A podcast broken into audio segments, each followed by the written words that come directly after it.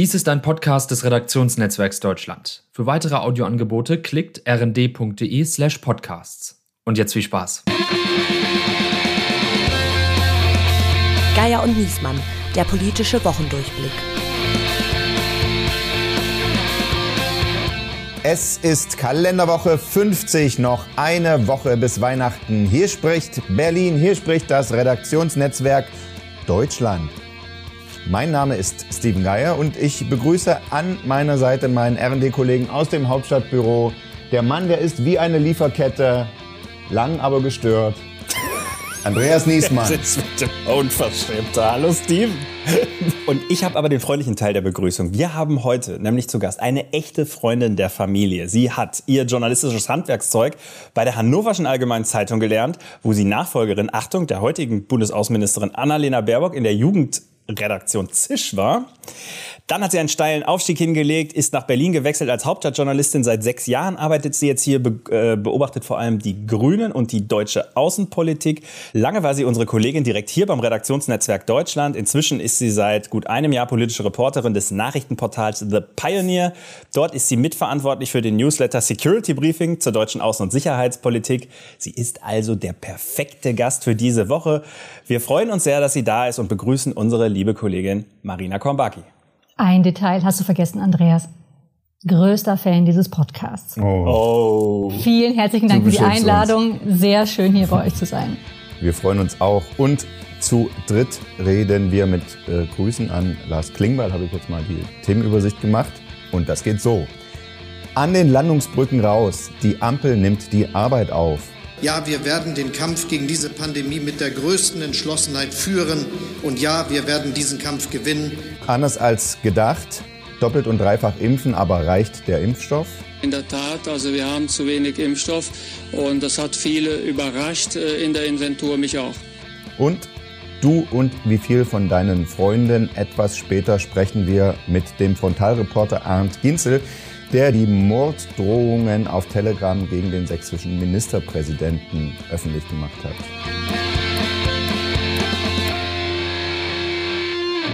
Es war die erste volle Arbeitswoche für Olaf Scholz als Bundeskanzler und da kam schon einiges zusammen. Antrittsbesuche in Frankreich und Polen, die erste Regierungserklärung als Kanzler, der erste EU-Gipfel und anderthalb diplomatische Krisen im Ausland und dazu noch äh, von der Union vor dem Bundesverfassungsgericht verklagt, eine Menge Holz.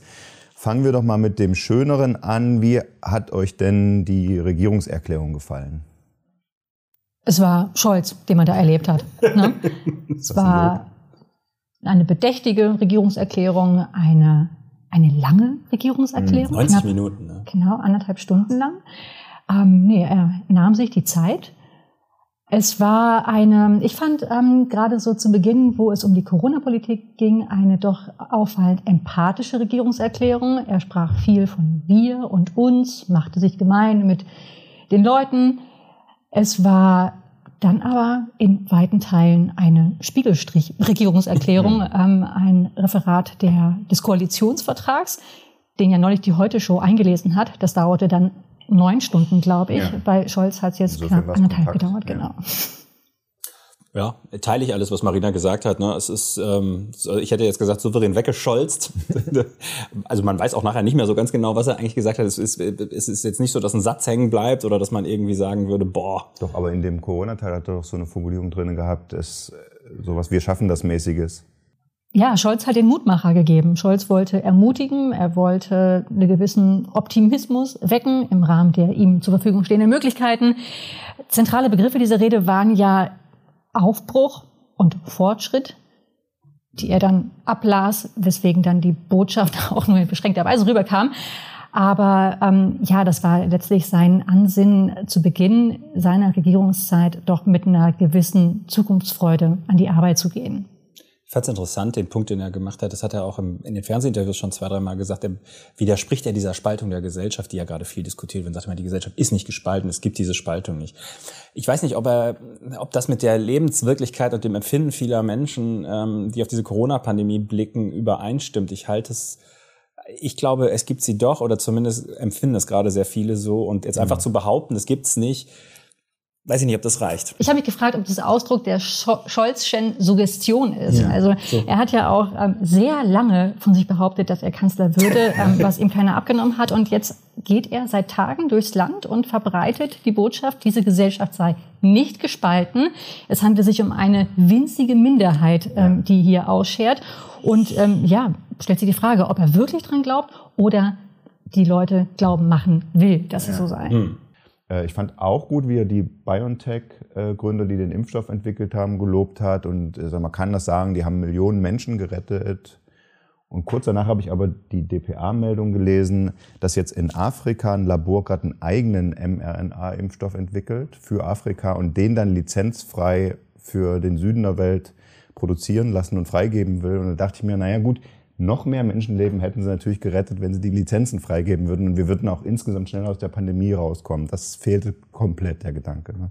Ja, überhaupt spielte das Ausland, Europa ja. und Deutschlands Rolle in der Welt eine wirklich sehr untergeordnete Rolle in Scholz Regierungserklärung. Sag mal, wie waren die Antrittsbesuche aus deiner Sicht? Gab es Antrittsbesuche?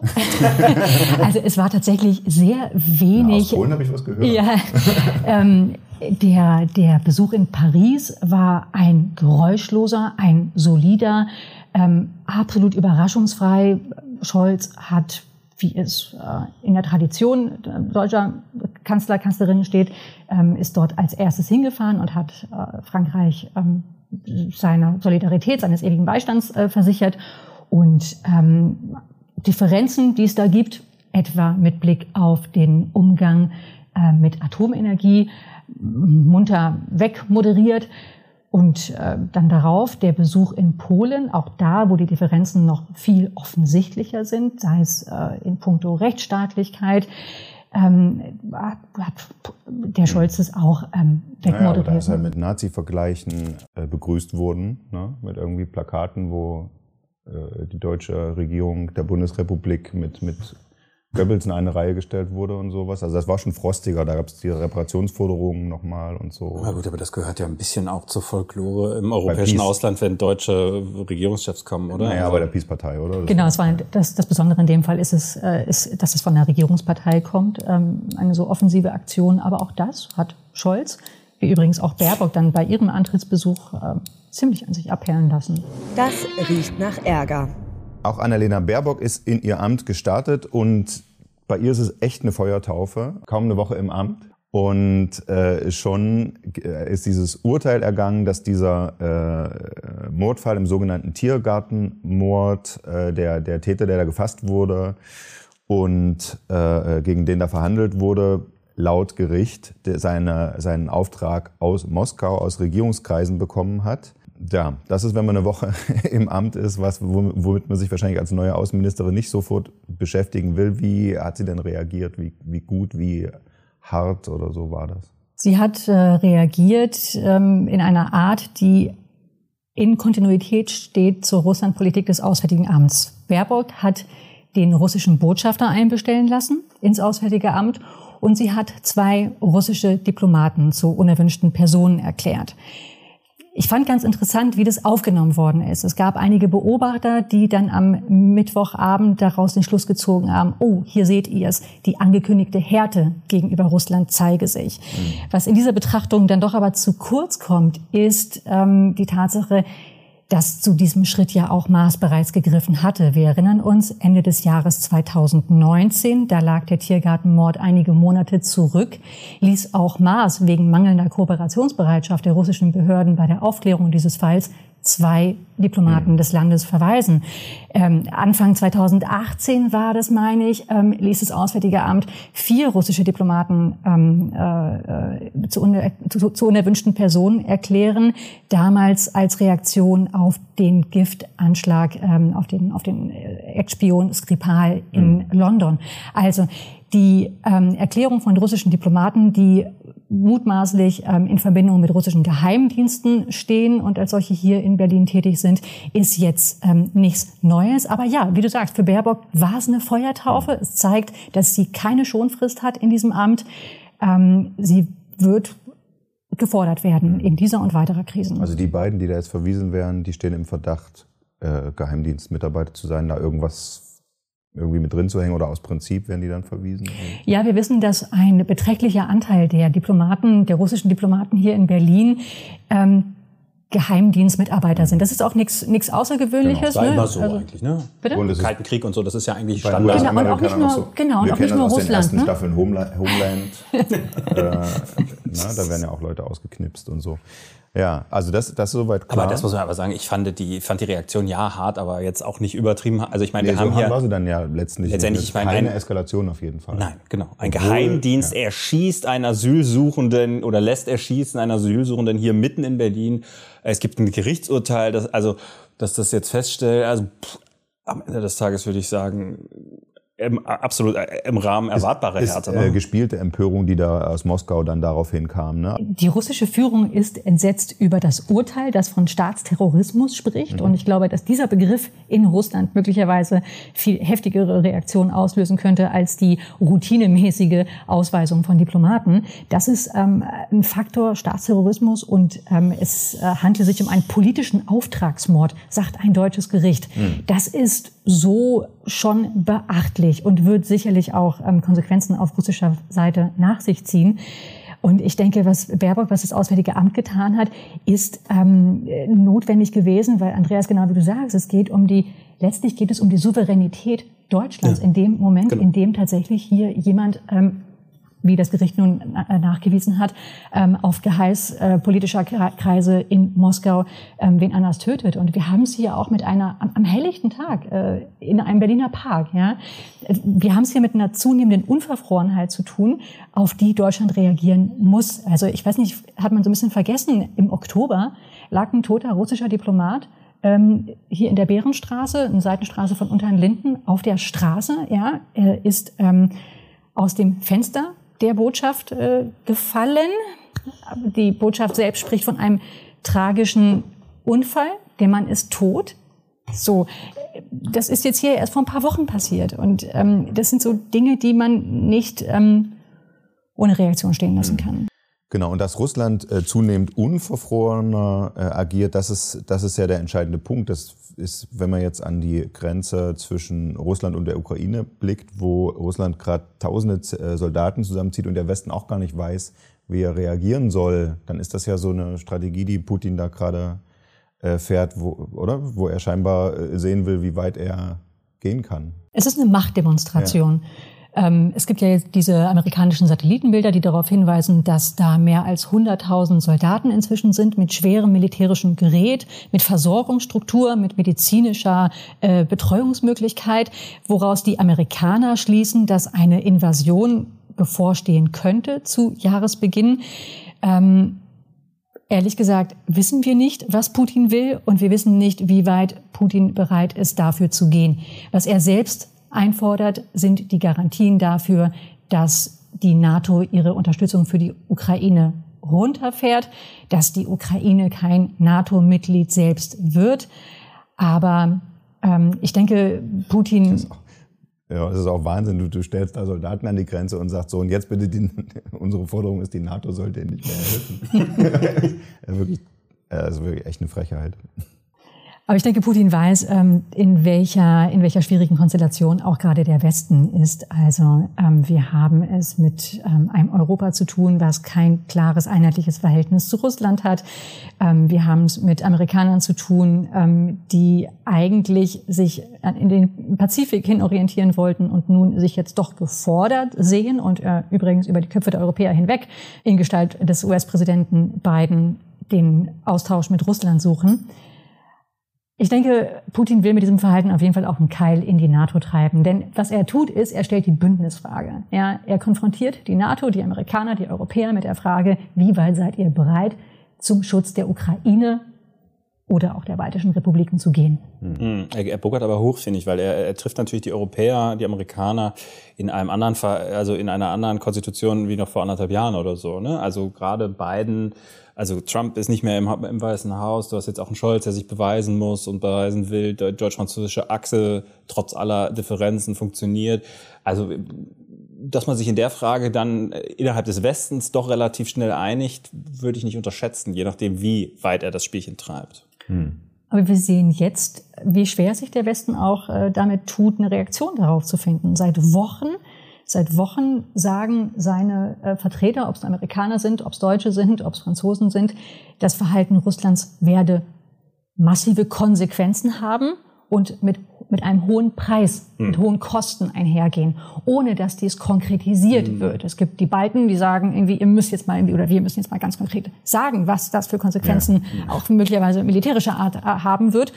Und ähm, es gibt nicht zuletzt die Bundesregierung, die ähm, da ihr Pulver noch zusammenhalten will und sich da mit konkreten Angaben eher zurücknimmt. Das ist aber auch wahnsinnig schwierig. Wir wollten aber ja auch äh, über Annalena Baerbock sprechen. Laut einer aktuellen Forsa-Umfrage hält eine Mehrheit der Deutschen sie als Außenministerin für ungeeignet. Ich glaube auch, dass da auf jeden Fall die Enttäuschung, die Ernüchterung aus dem Wahlkampf noch nachhalt. Ich glaube aber auch, dass eine solche Umfrage Ausdruck einer gewissen, einer gewissen Neuerung ist. Also wir wissen nicht, wir wir kennen das Bild einer Außenministerin nicht. Mhm. Das ist erstmal jetzt was Neues, mit dem ähm, viele mhm. Leute konfrontiert sind. Und ich glaube, dass diese Neuheit bei vielen sicherlich irgendwie zu einer, zu einer, zu einer Begeisterung führt. Hey, super, erstmal ist eine Frau im Amt.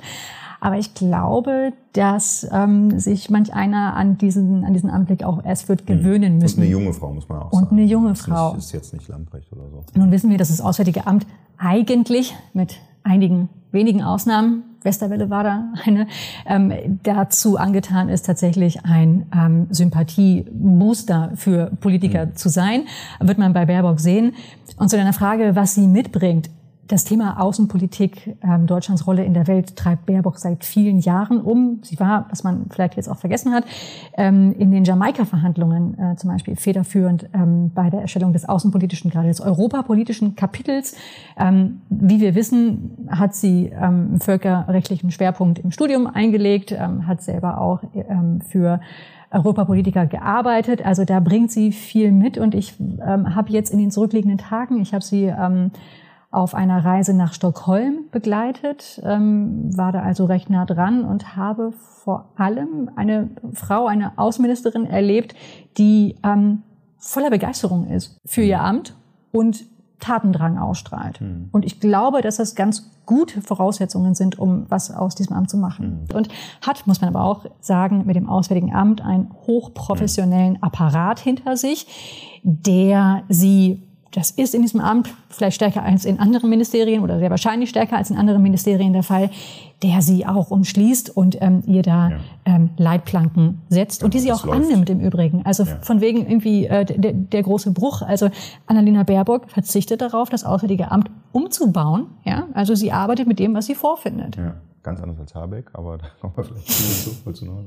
Ne, ich, ich finde halt interessant, so dieses Interesse. Ne? Ich meine, das ist ja das, was die äh, Journalisten dem Vorgänger, dem Heiko Maas, oft vorgeworfen haben. Das interessiert ihn eigentlich alles gar nicht so richtig oder der ist gar nicht so, der ist nicht so hundertprozentig bei der Sache. Der ist zwar physisch anwesend, aber geistig nicht.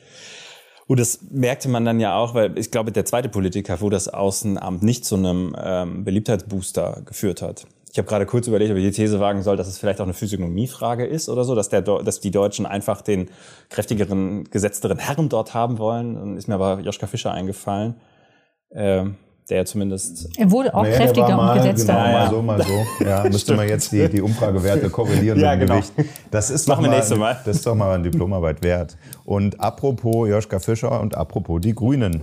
Personalabteilung.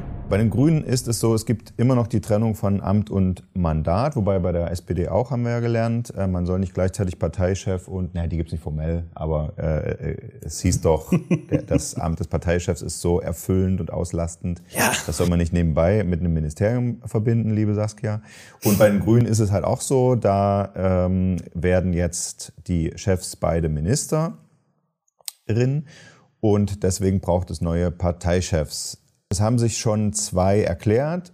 Omid Nuripur vom Realo-Flügel und Ricarda Lang vom linken Flügel. Äh, Marina, die werden es auch werden, oder? Da gehe ich sehr fest von aus. Zurzeit kündigen sich jedenfalls keine weiteren aussichtsreichen Gegenkandidaturen an. Nuripur und Lang vermitteln auch sehr stark den Eindruck, dass sie die Partei gemeinsam führen wollen und ja, werden aller Wahrscheinlichkeit nach Ende Januar dann ähm, das Erbe von Baerbock und Habeck antreten. Und Große Fußstapfen ja. für die beiden, oder? Ich wollte gerade sagen, harmonieren die auch so? Teilen die sich dann auch im Büro? Das war ja das große Thema von Annalena und Robert. Also der Umbau der Grünen Parteizentrale hat jetzt so lange gedauert. Ich kann mir nicht vorstellen, dass die äh, das Wagnis eingehen wollen und da nochmal ähm, Handwerker ins Haus lassen kommen wollen. Also wahrscheinlich werden sie sich ein Büro teilen.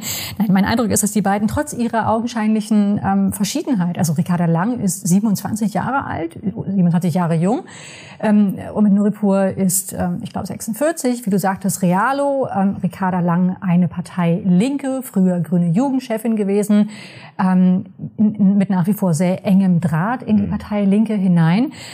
Was wir daran übrigens auch sehen, ist die Rückkehr der Flügel. Ne? Also Baerbock und Habeck haben uns ja jetzt knapp vier Jahre lang glauben machen mhm. wollen, die Grünen der grünen Flügelstreit gehöre der Geschichte an und alles sei jetzt ganz harmonisch. Ja, das war ja ähm, früher undenkbar, dass zwei Realos die Partei führen letztlich. Absolut. Es, hat, es ging auch dadurch, dass Habeck so getan hat, dass es aber gar nicht so richtig äh, in dem Flügel angehört. Genau. Und jetzt ist es wieder nach dem Streit mit Özdemir und Hofreiter ganz klar, dass die beide woher kommen und auch beide äh, machtbewusst sind, ne, obwohl Frau Lang so jung ist.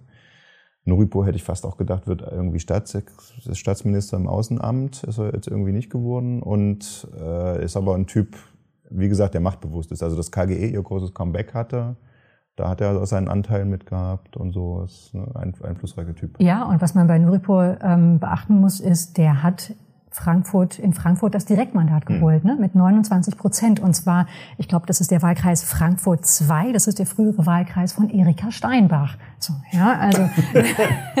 da wird sie sich sehr freuen. Also, was ich damit sagen will, ist, ähm, der Noripur ähm, können, kann durchaus einer sein, der imstande ist, eben weit über das grüne Milieu im Übrigen auch mit seinem offensichtlichen Migrationshintergrund ja. äh, hinauszugreifen und ähm, da in dem Punkt jedenfalls an Baerbock Habeck anzuknüpfen und Ricarda Lang, die einen sehr starken Fokus auf sozialpolitische, auf ähm, familienpolitische Themen hat, ähm, ist vielleicht auch eine, die so ein bisschen raus aus der Ökonische führen kann. Aber machen wir uns nichts vor, das Grüne Machtzentrum wird sagen, in der Regierung sein. Das war ja auch eigentlich ein Teil der Besonderheit, dass bei Baerbock Habeck das Machtzentrum auf einmal in der Partei war. Weil das war ja eigentlich auch nie, klassischerweise sind die Parteichefs der Grünen Selten, ja völlig. Ja, der, die heimlichen Chefs waren meistens die Fraktionschefs oder halt äh, Joschka als Vizekanzler und so. Ne? Das wäre jetzt auch überraschend, wenn die tatsächlich den irgendwie in die Parade fahren würden. Die müssen eher dann die Flügel zusammenhalten jeweils. Das wird eine sehr fordernde Aufgabe werden, tatsächlich, ähm, da die grünen Minister, die grünen Fraktion, die die Minister tragen muss, aber selber ja auch sich ganz hm. stark speist aus vielen jungen Parteilinken hm. und die Grünen Basis, diese drei Standbeine ähm, der Grünen jetzt zusammenzuhalten. Genau, und bei der Fraktionsspitze ist es so, dass äh, Toni Hofreiter jetzt den Europaausschuss äh, führt, was er auch natürlich als Fraktionschef könnte, aber nicht, nicht mehr Fraktionschef sein will. Und Katrin Göring-Eckardt wird Bundestagsvizepräsidentin, weil Claudia Roth ins Kabinett äh, nachgerückt ist. Ähm, und da kommen jetzt auch zwei Frauen an die Spitze. Katharina Dröge und Britta Hasselmann. Hasselmann gehört dem Realo-Flügel an. Dröge ist Partei Linke. Beide kommen sie aus Nordrhein-Westfalen. Beide sehr erfahrene Parlamentarierinnen. Beide auch sehr enge Vertraute, gerade von Baerbock. Also da sieht man auch, an ihnen beiden wird es auch sein, ähm, die Mehrheiten in der Fraktion zu organisieren. Ja, und damit kommen wir zur alten, leidigen Frage. Und was macht eigentlich Corona? Kaum ist Lauterbach im Amt, stellt sich vor die Gesundheitsminister der Länder und sagt, übrigens, ich habe mal in den Schränken nachgeguckt, wir haben zu wenig Impfstoff für diese 30 Millionen Impfungen. Ähm, sogar die Bild-Zeitung hat am ersten Tag und sowas, alle haben gesagt, was für Trottel der Vorgänger, äh, Vorgängerregierung. Äh, erst rufen sie eine Booster-Kampagne aus und jetzt, äh, dann haben sie zu wenig Impfstoff bestellt. Jetzt ein paar Tage später sieht es etwas äh, komplizierter aus, oder? Tja, so scheint die Lage zu sein. Oder ist es so, wie Lauterbach sagt, einfach Spahn zu wenig. Äh, also die, die erste Erzählung war ja, die hatten irgendwie so ein Zeitfenster, wo sie hätten nachordern können. Äh, und das haben sie verstreichen lassen. So, das war Lauterbachs Darstellung. Ich kenne die Verträge nicht und ich habe auch jetzt nicht in die Schränke reingeguckt, in die Kühlschränke bei minus 70 Grad mit den dicken Handschuhen und geguckt, wie viele BioNTech-Dosen da noch rumliegen. Aber ähm, ja, man stellt als Beobachter und wahrscheinlich auch als Bürger einigermaßen fassungslos fest, ähm, was da alles irgendwie schieflaufen kann in, äh, in so einer praktischen Impforganisation und so. Ich meine, wir reden da ja jetzt auch schon seit fast einem Jahr drüber, über diese Impfkampagne. Oder wir reden seit einem Jahr drüber. Vor einem Jahr fing das ja an. Mhm. Ähm, Ja, also mit Ruhm hat sich da niemand bekleckert. Und am Ende, dass da jetzt schon wieder ein Parteienstreit auch draus wird. Ne? Und also, dass es jetzt quasi Union gegen SPD geht und ihr habt aber nicht genug bestellt und der Spahn ist aber schuld. Ja, man muss sagen, es das wäre will ja alles sogar eine- keiner mehr hören. Es wäre sogar eine plausible Darstellung, weil diese Frist ist im Sommer verstrichen. Und da hat auch Herr Spahn gesagt, wir sollen die äh, pandemische Lage beenden. Und, und da hat noch niemand davon. Spahn hat vor der STIKO gesagt, man sollte alle boostern. Ja, aber auch sehr Und kurzfristig. Davor äh, ist diese Frist verstrichen zum Nachbestellen. Also es kann auch sein, dass die da wirklich einfach äh, das, das noch nicht haben kommen sehen, diese Delta-Welle jetzt.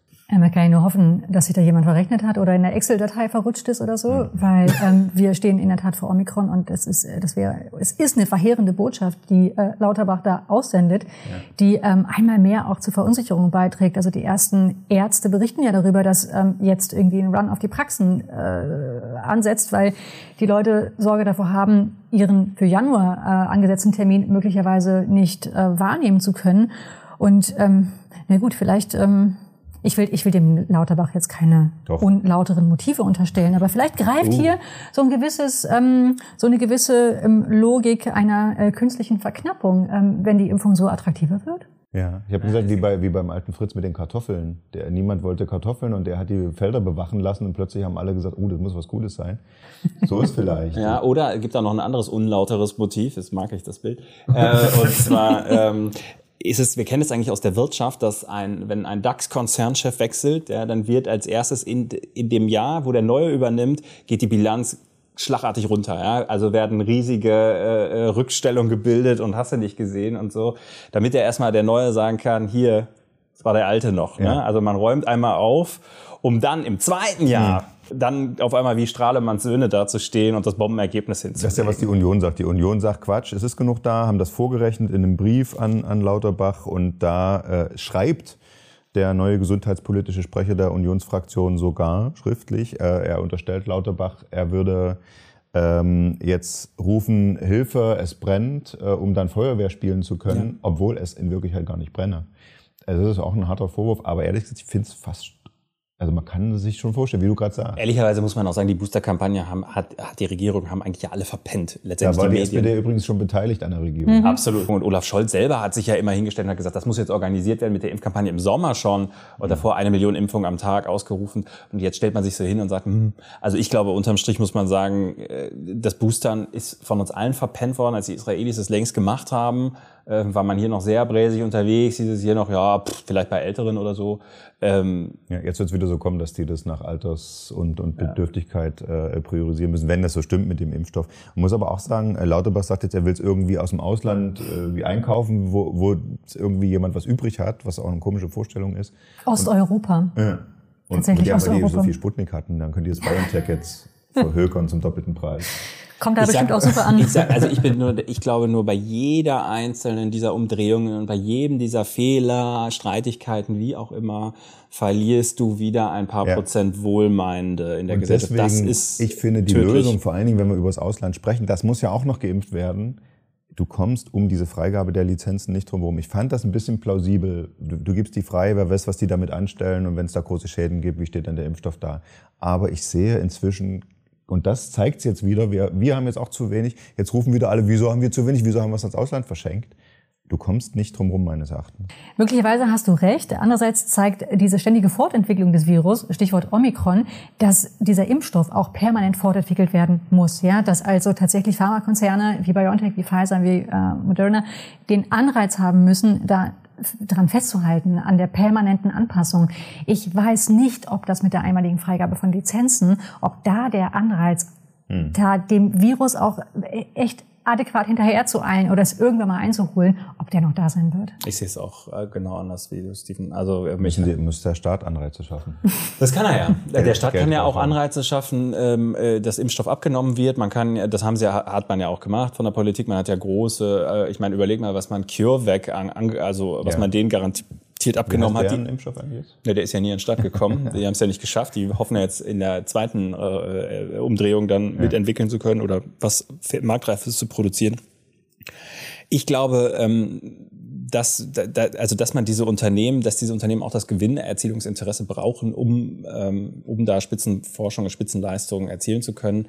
Aber ich gebe zu, wir werden eine Antwort auf die Frage finden müssen, wie wir den Rest der Welt geimpft bekommen. Ähm, ich glaube nicht, dass es Lizenzfreigabe ist, aber wird sich, also wir werden, glaube ich, viele, viele Milliarden in die Hand nehmen müssen, um das zu machen. Es ist jedenfalls ein verheerendes Zeichen, dass ausgerechnet wir jetzt irgendwie losziehen müssen, um aus äh, Staaten, die eine katastrophale Impfquote haben, muss man ja sagen, gerade in Osteuropa, ja. Also in Russland sind keine 50 Prozent der Bevölkerung geimpft, ja. Noch viel weniger sind es in Bulgarien, in Rumänien so. Und jetzt kommen wir da an und wollen denen da das wegkaufen. Ich meine, gut, vielleicht steigert es dann auch vor Ort dann irgendwie den Anreiz, sich impfen zu lassen, um das Zeug doch da zu behalten.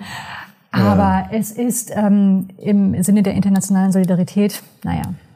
Und dann gucken wir nach Deutschland, nach Sachsen, auf die Querdenker. Und da haben wir das. Aufreger der Woche.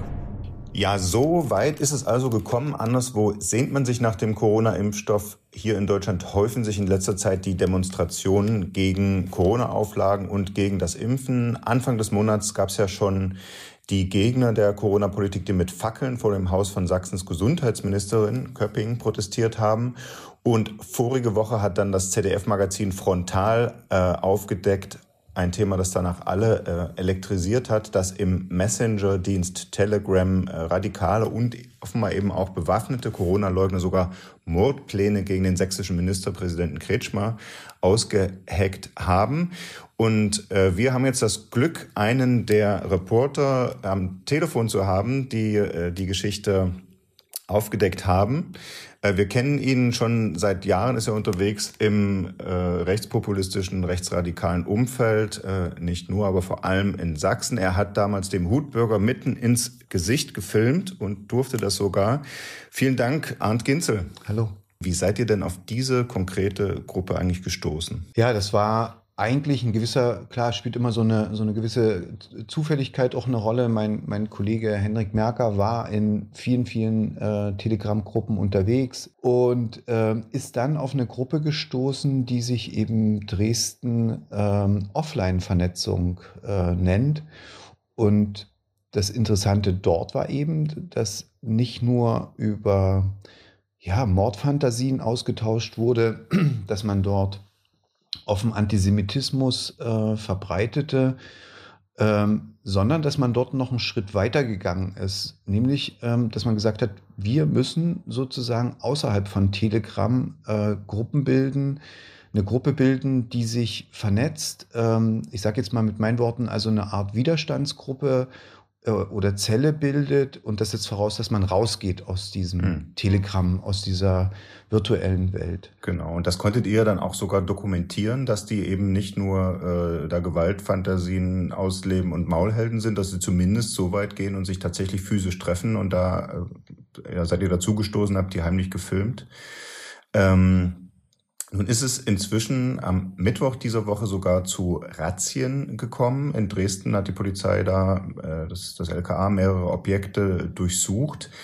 Wie war denn das eigentlich möglich? Also Telegram nutzen diese Gruppen ja, weil sie denken, sie äh, kommunizieren da anonym. Wie kam denn da das LKA dann auf die auf diese Verdächtigen? Also ich habe ich hab aus Ermittlerkreisen gehört, ähm, äh, dass, dass die wohl relativ schnell ähm, die Leute ähm, identifizieren konnten ähm, über einen recht einfachen Weg. Ähm, wir glaube, wir sagen auch in dem Beitrag, wann das äh, Treffen, wann wir das gedreht haben. Wir haben jetzt auch nicht äh, großartig da äh, einen Hehl draus gemacht. Mhm. Und dass die einfach über eine Funkzellenabfrage an wichtige Leute rangekommen sind. Und das heißt, die konkrete Gruppe jetzt, das war ja so ein Audiodienst, ähm, die sich da mit Sprachnachrichten offenbar dann äh, ausgetauscht haben, die haben nicht unter ihrem Klarnamen, sind die da aufgetreten. Das gibt's ja auch. Ne? Also in dem Fall war es so, ähm, es gab welche, die auch, äh, man weiß ja nie so richtig, ist das jetzt ein Fake-Name oder ist das wirklich ein äh, Klarname? Das ist echt total schwierig, vor allem bei dem mutmaßlichen äh, äh, Administrator und Anführer dieser Gruppe, der sich Daniel nannte, ähm, der aber offenbar so viel Vertrauen auch in, in, in diese, sagen wir mal, ja, so viel Vertrauen in, in die Anonymität dort gesteckt hat, dass er teilweise dann wiederum sehr klar äh, persönliche Angaben auch gemacht hat, wo er arbeitet beispielsweise, sagt mhm. er. Ne? Also, also so schwierig war es nicht. Ja. Nun wissen wir noch nicht, was bei den Ermittlungen am Ende rauskommt. Und ihr könnt natürlich auch nicht sagen, sind das, wie gesagt, äh, Gewaltfantasien oder sind das konkrete Mordpläne? Ähm, also die haben eben darüber gesprochen, wie, wo könnte man den äh, Kretschmer abfangen. Und äh, wie gesagt, da ist jemand, der scharfe Waffen hat. Und man muss ja eben nur an die Fälle denken, die es gab von solchen politischen Morden. Insofern ist das ja alles nicht äh, völlige Spinnerei. Äh, wenn man da jetzt äh, aufgeschreckt reagiert, wie die Politik ja sehr aufgeschreckt reagiert hat, es ging ja, gab ja gleich die Debatte, ob man Telegram regulieren oder verbieten und, und so weiter müsste. Denkst du denn, das ist jetzt die Spitze von einem Eisberg oder das sind einzelne äh, super radikalisierte äh, aus diesem Umfeld? Vieles, was jetzt gerade da passiert rund um diese Szene, erinnert mich natürlich fatal an, die, an das Jahr 2018, als, äh, in, als es beispielsweise in Chemnitz so eskalierte, ne? als mhm. dort Rechtsextreme aufmarschierten und als sich ähm, dort am Rande dieser Demonstration eben rechtsterroristische ähm, ja, Zellen äh, organisierten. Das eine war Revolution Chemnitz, ne? hat ja. dann später der GBA hochgenommen. Ähm, was hatten die? Die hatten einen Telegram-Kanal, wo sie sich organisiert haben. Die hatten äh, Leute angeworben aus dem Hooligan-Spektrum und aus der, ja, aus der rechtsextremen Szene. Ne? Und äh, äh alles weitere, was noch da war, das war eben sozusagen die Idee, dass man am 3. Oktober ähm, in Berlin ähm, quasi, die, da käme der Tag X, wo man den Bürgerkrieg auslösen äh, will. So, ne? Das andere war beispielsweise dann ähm, der spätere Lübcke-Attentäter, der ebenfalls mit seinem äh, äh, Kameraden äh, dort war. Ähm, ne? Also solche, da entsteht halt ein Klima, der, hm. da entsteht halt ein Klima, in dem durchaus eben äh, Leute sich motiviert fühlen, ähm, dann doch ernst zu machen. Und das ist die Gefahr, die ich jetzt im Augenblick hier sehe. Mhm. Es gibt ja auch eine Kontinuität. Ne? Also viele Leute, ähm, die heute in dieser in der sächsischen Szene unterwegs sind, äh, Impfgegner, Corona-Leugner, äh, äh, Szene, die, die waren schon äh, bei Pegida mit Pegida unterwegs. Ne? Die mhm. sind schon längst radikalisiert, die lehnen mhm. schon längst diesen Staat ab und das demokratische System. Naja, wir sind auf jeden Fall hier von Berlin aus froh, dass du da deine Kamera weiter drauf richtest und da weiter als Reporter unterwegs bist. Ähm, uh, keep up the good work und vielen Dank, äh, dass du hier kurz zu Gast warst. Gerne, danke. Bis bald, ciao. Bis bald, tschüss. Ja, die Welt ist verrückt geworden. Äh, wir können nur sagen, hoffentlich wird es jetzt über die Weihnachtsfeiertage etwas ruhiger. Hoffentlich lassen sich alle schön impfen, unter, damit sie schön mit, äh, mit den Impfreaktionen unterm Tannenbaum liegen. Und äh, wir machen noch in den nächsten Wochen blicken wir noch ein bisschen aufs alte Jahr zurück und aufs neue Jahr voraus und dann melden wir uns hoffentlich alle frisch geboostert treffen wir uns hier wieder Abonnieren Sie uns, folgen Sie uns. Wir danken Ihnen für ein schönes Jahr hier im Podcast und wir danken heute ganz besonders Marina Kombaki. Danke für die Einladung. Und Andreas Niesmann.